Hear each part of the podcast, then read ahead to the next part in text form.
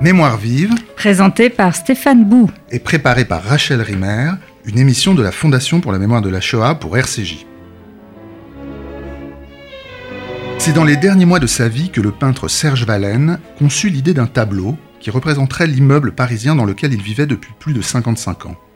La façade en serait enlevée et l'on verrait en coupe toutes les pièces du devant, la cage de l'ascenseur, les escaliers, les portes palières, et comme dans ces maisons de poupées dans lesquelles tout est reproduit en miniature, il y aurait dans chaque pièce les gens qui y avaient vécu et les gens qui y vivaient encore, et tous les détails de leur vie, leur histoire. Alors bonjour Ruth Silberman. Bonjour. Alors j'imagine que vous avez reconnu ces phrases de Georges Perec, j'ai recopiées sur la quatrième de couverture de mon exemplaire de la vie mode d'emploi. Je ne doute pas que ce roman fou euh, portant sur plusieurs générations d'habitants ayant vécu dans un même immeuble fut une de vos inspirations. On aperçoit d'ailleurs la couverture euh, du livre de Perec au détour d'un des plans de votre film intitulé Les enfants du 209 rue Saint-Maur, Paris 10e. Alors, dans ce documentaire, vous poussez la porte cochère d'un immeuble, une cour, le carré de bâtiment qui l'encercle, des escaliers, des portes, l'enquête commence. Enquête qui a pour ambition de nous raconter une partie de l'histoire du 209 rue Saint-Maur, donc de ses locataires, et cela en plaçant au centre du récit la Seconde Guerre mondiale, au début de laquelle une centaine de juifs étaient installés donc dans cet immeuble, la moitié d'entre eux seront engloutis dans la Shoah. Il y a aujourd'hui de la vie dans l'immeuble que vous filmez euh, au présent, mais vous montrez bien combien il est hanté, et l'on repense à une autre phase de Georges Perec dans la vie mode d'emploi, Valène, donc le nom euh, de ce peintre qui, comme vous, voulait raconter toute l'histoire d'un immeuble, Valène, parfois, avait l'impression que le temps s'était arrêté, suspendu, figé autour d'il ne savait quelle attente. L'idée même de ce tableau qu'il projetait de faire et ses images étalées, éclatées, s'était mise à hanter le moindre de ses instants, meublant ses rêves, forçant ses souvenirs. Alors, Ruth Zilberman, comment euh, avez-vous eu l'idée de raconter ce fragment de notre histoire en vous plaçant à la seule échelle euh, d'un immeuble parisien? Alors écoutez, c'est un film que j'ai dans la tête depuis extrêmement longtemps. Mon premier film s'appelait Paris Fantôme. C'est un film sur les plaques commémoratives et je me souviens que après l'avoir terminé, c'était il y a 15 ans de cela, euh, immédiatement je m'étais dit bon maintenant je vais faire un film sur un immeuble. Euh, donc l'imaginaire parisien, l'imaginaire péréquien aussi évidemment, modianesque, euh, sont des choses qui me sont assez constitutives et donc l'idée de l'immeuble, eh ben, je l'ai poursuivi pendant pendant de, longues années jusqu'à ce que, en effet, je, me mette à, y travailler, c'est-à-dire il y a quelques années aussi. Euh, par ailleurs, je, ne peux pas non plus euh, ne pas citer des travaux qui m'ont inspiré, en dehors des travaux littéraires ou cinématographiques, qui sont des travaux d'historiens, euh, comme ceux de, mon amie Claire Zalk, qui est la conseillère historique du film, et qui a mis sur le devant de la scène, notamment, hein, elle est, l'une de celles, l'une de ceux qui, ont, qui ont travaillé sur la notion de micro-histoire. Donc, euh, vous voyez, c'est tout un tas d'inspirations à la fois extrêmement euh, littéraires, euh, cinématographiques, historiennes, qui, qui ont contribué justement à ce que je démarre ce film. Mais finalement, plus que tout, je suis une piétonne de Paris. On pourrait aussi citer Henri Calais euh, ou Walter Benjamin. C'est-à-dire que je ne peux pas passer devant une fenêtre, et je suis sûre que dans ce studio, je ne suis pas la seule, sans me demander tout simplement bah, qu'est-ce qu'il y a derrière. Modi- vous avez cité Modiano et c'est effectivement une ambiance modianesque qu'on ressent euh, pendant tout le film. Mais cet immeuble-là en particulier, vous dites, vous avez décidé de travailler sur un immeuble. Donc c'est pas à un moment donné, vous savez que dans cet immeuble il s'est passé un certain nombre de choses. Il y a eu cette population. euh, vous cherchez un immeuble. Oui, c'est-à-dire, euh, en fait, l'idée, c'était, je veux trouver un immeuble au hasard. Alors, c'était un hasard, je ne peux pas vous raconter d'histoire, c'est un hasard un tout petit peu arrangé. C'est-à-dire que, même si j'avais déjà travaillé, commencé à travailler sur un immeuble du 16e arrondissement, mais malgré tout, c'est vrai que je cherchais plutôt un, immeuble dans le nord-est parisien, où on sait bien que, euh, voilà, qui a été euh, un, site de peuplement massif de, l'immigration juive parisienne dans l'entre-deux-guerres, enfin de l'immigration, euh, Pologne et de- d'Europe centrale. Euh, mais ceci dit, à partir du moment où je m'étais dit, ben voilà, 10e, 11e, 20e, euh, je me suis arrêtée devant un tas d'adresses. Et puis, euh, euh, il y a quelques éléments comme ça qui m'ont fait encore aller plus 10e, 11e, 20e. Mais un jour, je suis passée devant cette adresse du 209 rue Saint-Maur. J'ai poussé la porte, j'ai vu cette cour. Je voulais faire un film, donc cette cour, c'était aussi l'assurance que je ne serais pas bloquée uniquement sur la façade. Quand on, est, c'est- voilà, quand on fait du cinéma, ben, on se dit qu'il faut quand même avoir euh, évidemment des, des, des multiples points de vue et des multiples possibilités de regard et de filmage. Et, et l'immeuble m'a plu. Et, et voilà. C'était, je me souviens, il y a, quelques, il y a peut-être 4 ans et demi, j'ai appelé ma productrice, je lui ai dit, ben voilà, j'ai trouvé l'immeuble, c'est 209 rue Saint-Maur. Elle m'a dit, c'est fou, j'habite juste à côté. Et on est parti là-dessus. Alors, le, thème de la persécution, de la guerre et de la persécution des, Juifs, il n'arrive pas tout de suite dans le film. C'est pourtant votre objectif premier que de, centrer là-dessus. Vous dites, dans la voix off du documentaire, vous dites tout commence avec une liste de noms, celle qui figure sur un recensement de 1936. Donc, on a le sentiment que l'histoire, en tout cas au début du film, l'histoire va, euh, raconter l'histoire d'un immeuble. Et, évidemment, il va se concentrer sur l'épisode de la guerre et vous y allez y être conduit. Et ensuite, on ne va plus jamais en sortir. Et ça, moment ça qui est central. Mais l'objectif de départ, c'est quand même d'arriver tout de suite à la guerre? Non.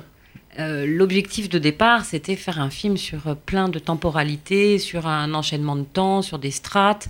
Et toutes mes recherches, que ce soit de gens ou d'ailleurs d'archives, et aussi dans le fait de filmer beaucoup l'immeuble contemporain, c'était vraiment de travailler sur les strates. Alors évidemment, il y avait au cœur de l'enquête euh, la guerre. Mais euh, je me suis aperçue quand l'ours du film faisait 3h30 que ce serait très compliqué de travailler ces strates-là. Et donc, euh, j'ai délibérément choisi de recentrer sur, sur l'occupation.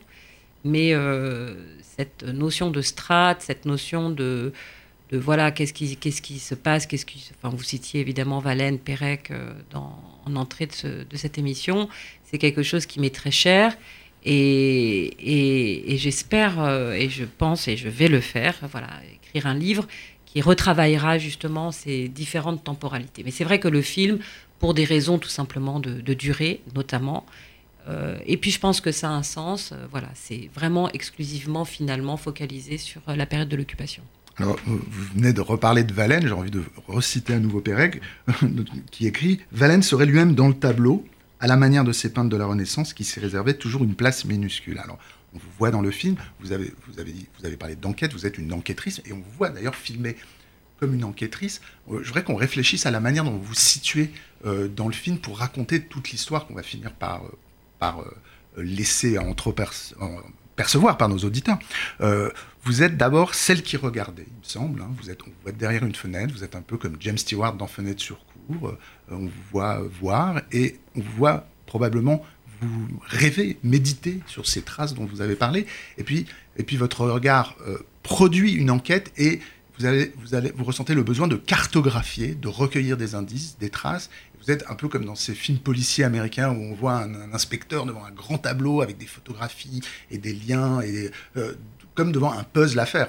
Nouvelle référence à Pérec. Comment, comment vous organisez votre enquête? Alors, on n'en sort plus de Pérec, puisque, en ah, effet, finalement, le, regard initial, vous savez, c'est. Et le film a vraiment été placé sous ses auspices. L'exergue de la vie mode d'emploi, c'est un extrait de Michel Strogoff, c'est de, voilà, de Jules Verne, et c'est regarde de tous tes yeux regardés. C'est vrai que j'obéissais finalement à cet impératif, c'est-à-dire euh, regarde et cherche. Euh, mais regarde d'abord.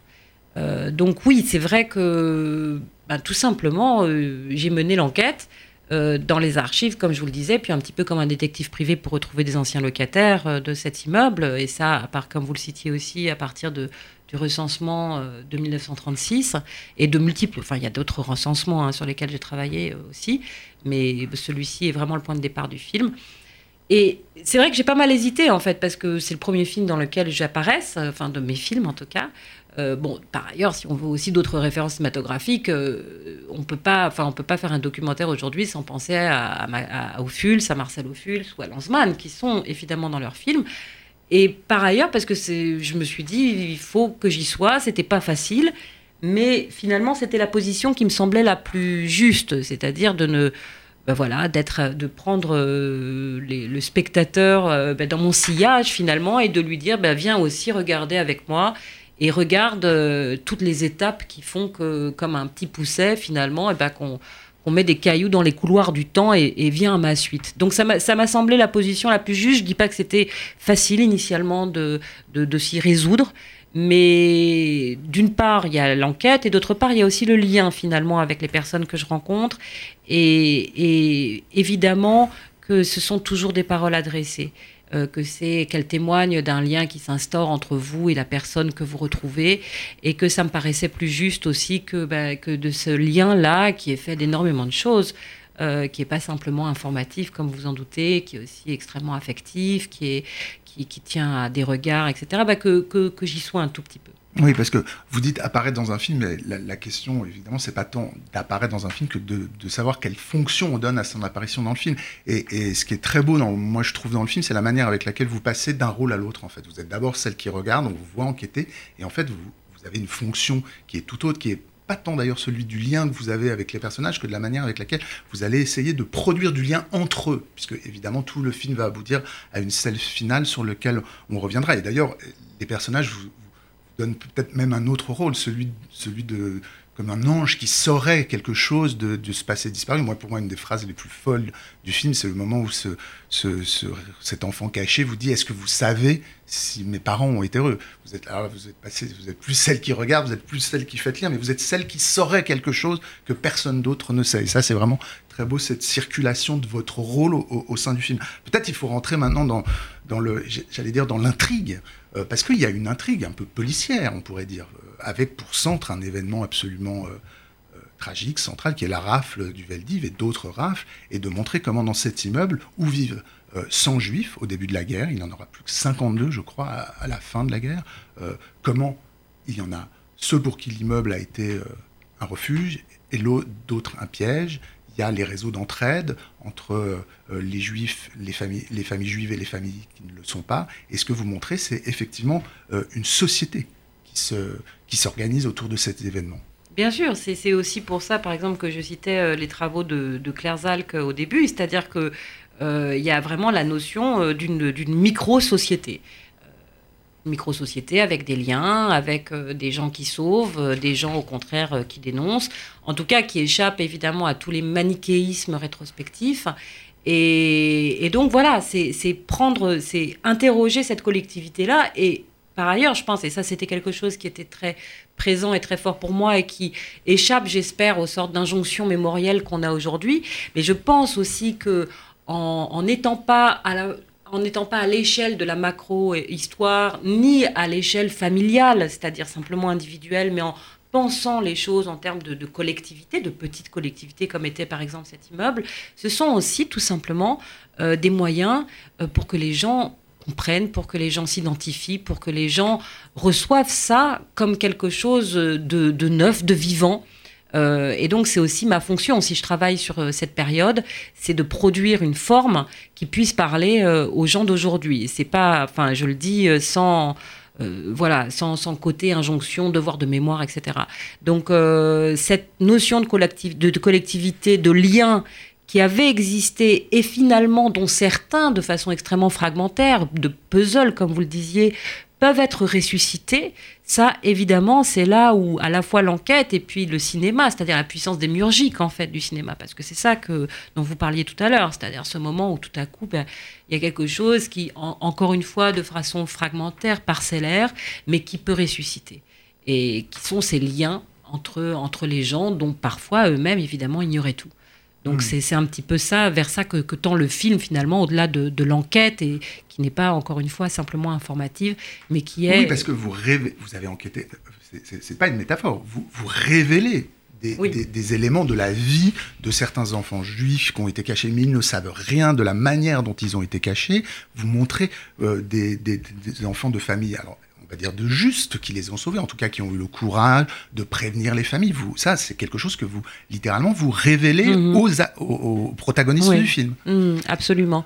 Mais écoutez, c'est-à-dire que le, le, le, truc extrêmement paradoxal, finalement, c'est que à la fois, comme on le sait, notamment pour parce qu'il y a différentes personnes que je retrouve, qui sont à la fois des gens qui ont des souvenirs et puis ces fameux enfants cachés qui ne connaissent pratiquement rien de leur histoire. Et donc il y a à la fois donc ce côté paradoxal qui est à la fois le continent englouti que l'on sait euh, de ce qu'a pu être euh, la, vie de ces enfants cachés dont tout avait disparu et en même temps ce qui subsistait en dehors d'eux-mêmes, et eh ben c'était cette adresse. Et donc c'était l'idée que cette adresse pouvait être une pierre angulaire euh, de, de la mémoire.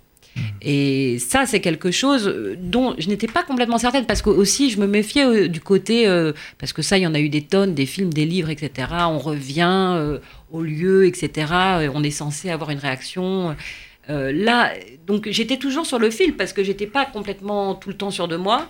Mais c'est vrai qu'il y a certaines séquences auxquelles vous faites allusion, par exemple cet Américain, qui, enfin cet Français qui est parti aux États-Unis à l'âge de 10 ans en 1947. Et qui il parle plus du tout le français d'ailleurs. Il parle un tout petit peu le français, un tout petit peu, il a quelques mots, il parle quelques mots de français. Mais... Oui, on le voit devant la porte de la maison, il dit Est-ce que j'ai touché cette porte quand j'étais enfant? Est-ce que mes parents ont touché cette porte? Oui, ouais, ouais, non, c'était, c'est-à-dire là, c'était le mélange aussi du côté Disneyland américain et de quelque chose évidemment de beaucoup plus abyssal. Hein. C'était, euh, donc c'est vrai qu'il y a certaines séquences où en les tournant, et ça arrive rarement, hein, vous savez, quand on tourne, parce qu'on tourne beaucoup, il y avait pas mal d'heures de rush, etc. Mais il y a des moments très, très précieux où j'ai vu quelque chose bah, qui se déployait tout à coup euh, devant mes yeux, euh, qui était de l'ordre de la réminiscence, de la manière dont, le souvenir dans sa matérialité finalement, dans sa, dans corporéité, ben, advenait euh, parce qu'on était dans des couloirs, parce qu'on était dans des murs. Et encore une fois, donc cette adresse était une sorte de pierre angulaire du souvenir. Vous avez parlé de la puissance démiurgique du cinéma. Moi, il y, a, un certain nombre de films auxquels j'ai pensé et qui ne sont pas forcément des films qui sont en rapport direct avec cet événement. Certains, oui. Je pense à La Chambre verte de Truffaut. Je pense au Lancaster de Polanski. Je pense, avec cette séquence avec de l'américain, les questions qu'il vous adresse et votre rôle à la fin du film, je pense à, des, séquences de films de Capra. Hein. Vous êtes comme un peu comme une espèce de messager qui vient, vient délivrer un message un peu euh, lumineux, on pourrait dire. Euh, je, je, et je pense évidemment à Fenêtre sur cour, avec la, question de la manière, avec, avec cette idée euh, très Hitchcockienne que plus on regarde, plus c'est le crime qui va apparaître. Euh, c'est un crime qui va, qui va surgir. donc, donc y y a, est-ce que c'était des références J'ai cité quelques films. Est-ce que c'était des références auxquelles vous avez oui, en tête Hitchcock, bien sûr. Fenêtre sur cour, c'était impossible autrement. C'est-à-dire en plus vu la configuration de l'immeuble, où en effet, je veux dire, on peut voir extrêmement bien euh, ce qui se passe chez les uns, chez les autres. Et il y a des choses qui ne sont pas dans le film, mais autant vous le dire, je veux dire, j'ai beaucoup rêvé, fantasmé et élaboré des hypothèses sur qui voyait quoi euh, aux fenêtres d'en face. Mmh. Et il y a par exemple une famille qui est cachée au sixième étage, donc qui a une vue plongeante sur la cour et, qui, et dont le, un des souvenirs, justement, c'est qu'il y avait des fêtes au premier étage, etc. Et j'ai imaginer un tas de choses. Donc c'est aussi la, puissance de l'imagination qui est concomitante finalement avec le côté, j'espère, rigoureux de la recherche que j'ai pu mener, épaulée par, euh, par quelques historiens. Euh, mais c'est, je pense que l'imagination, le fantasme, euh, enfin le fantasme dans son sens justement bah, le, plus littéraire, et eh ben c'est aussi quelque chose qui est qui épaule, qui épaule, voilà la, la ressouvenance, la réminiscence. Euh, donc c'était c'est ça qui me voilà qui me portait beaucoup je pense dans l'écriture de ce film. C'est que c'était beaucoup de registres finalement. Euh, beaucoup de registres de je veux dire Nerval était aussi important que Klarsfeld. Vous mmh. voyez c'est c'est quelque chose que j'ai ressenti je comprends tout à fait ce que vous dites. Je, je, je voudrais qu'on revienne sur euh, sur la dimension spectrale du film, au sens où, dans la citation de, de, Pérec, euh, Valène parle d'un monde, d'un immeuble qui est hanté. C'est un film qui est hanté, enfin, on sent que, vous allez me dire si j'ai raison, mais on sent que vous voulez filmer un lieu hanté. Euh, vous recréez, il faut le dire, une pièce comme si elle avait été abandonnée juste après la guerre et plus personne n'y avait remis les pieds, d'époque. Euh, vous, vous, êtes avec votre petite maison de poupée, parfois vous montrez aux, gens comment c'était à l'époque. Il y a vraiment l'idée, vous projetez des archives d'époque sur les murs, dans la cave, et il y a un moment donné, de manière euh, très subtile, euh, il y a comme un raccord qui se fait entre l'actualité du lieu aujourd'hui en 2017 et ce qu'était Paris en 1945-46 au moment où ces films, je cite en, particulier un film que vous citez, qui, est, euh, qui est un des premiers films, faits par une, une association euh, yiddish après, euh, après guerre. Donc comment, comment vous avez voulu effectivement créer cette atmosphère, disons, spectrale de, de, d'un film, de, montrer un lieu comme un lieu hanté? Alors, je ne sais pas si c'est un lieu hanté, parce que dans la citation là, de Pérec, il y a quelque chose aussi qui est figé dans, dans le spectral. Moi, je, je, suis plus, en fait, dans peut-être dans, dans, une vision plus en mouvement finalement. Euh, c'est ce que je vous disais tout à l'heure de circulation en fait des temps où finalement les temps ne sont pas hermétiques les uns avec les autres. Donc c'est pas tellement que on arrive à figer quelque chose et tout à coup les spectres émergent, c'est qu'il y a des allers-retours naturels qui se font entre les temps passé, présent, futur. Ce que j'appellerais le couloir du temps, est une expression que, que j'aime bien, que je me suis forgée d'ailleurs en pensant, et alors les couloirs du temps évidemment dans un immeuble, c'est-à-dire qu'en gros vous, vous prenez un couloir et puis vous savez pas dans, dans quel autre couloir vous allez, vous allez débarquer. Donc il y a vraiment cette notion euh, de, de mouvance et en tout cas euh, c'est quelque chose avec... Euh, quoi, j'ai beaucoup parlé de avec le, chef opérateur du film, qui est un garçon très doué qui s'appelle euh, Cédric Dupire.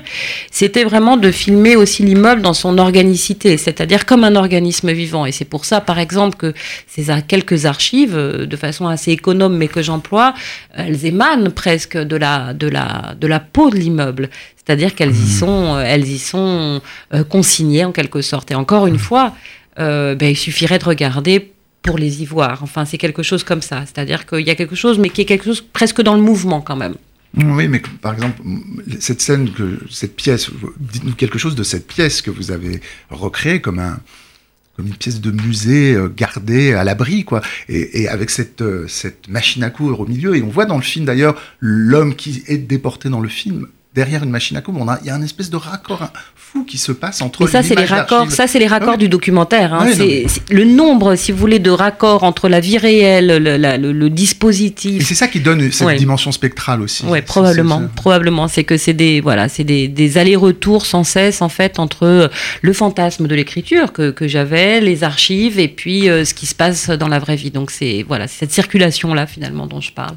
Mais cette pièce, bon, bah, oui, en effet, et là aussi, j'étais pas du tout sûr de mon coup parce que ça peut quand même faire, ça peut aussi euh, être très nul, quoi, ce genre de reconstitution.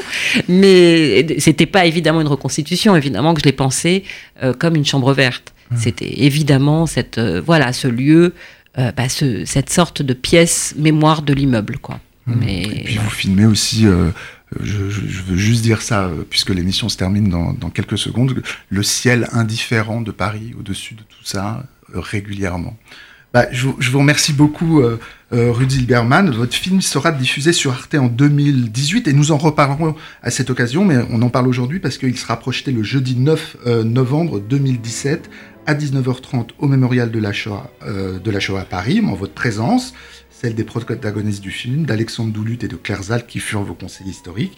Et je crois que la réservation est fortement euh, recommandée. Voilà, c'était Mémoire vive, deux adresses pour nous réécouter, radio-rcj.info et mémoirevive au pluriel.net, ainsi que sur l'application RCJ. Merci.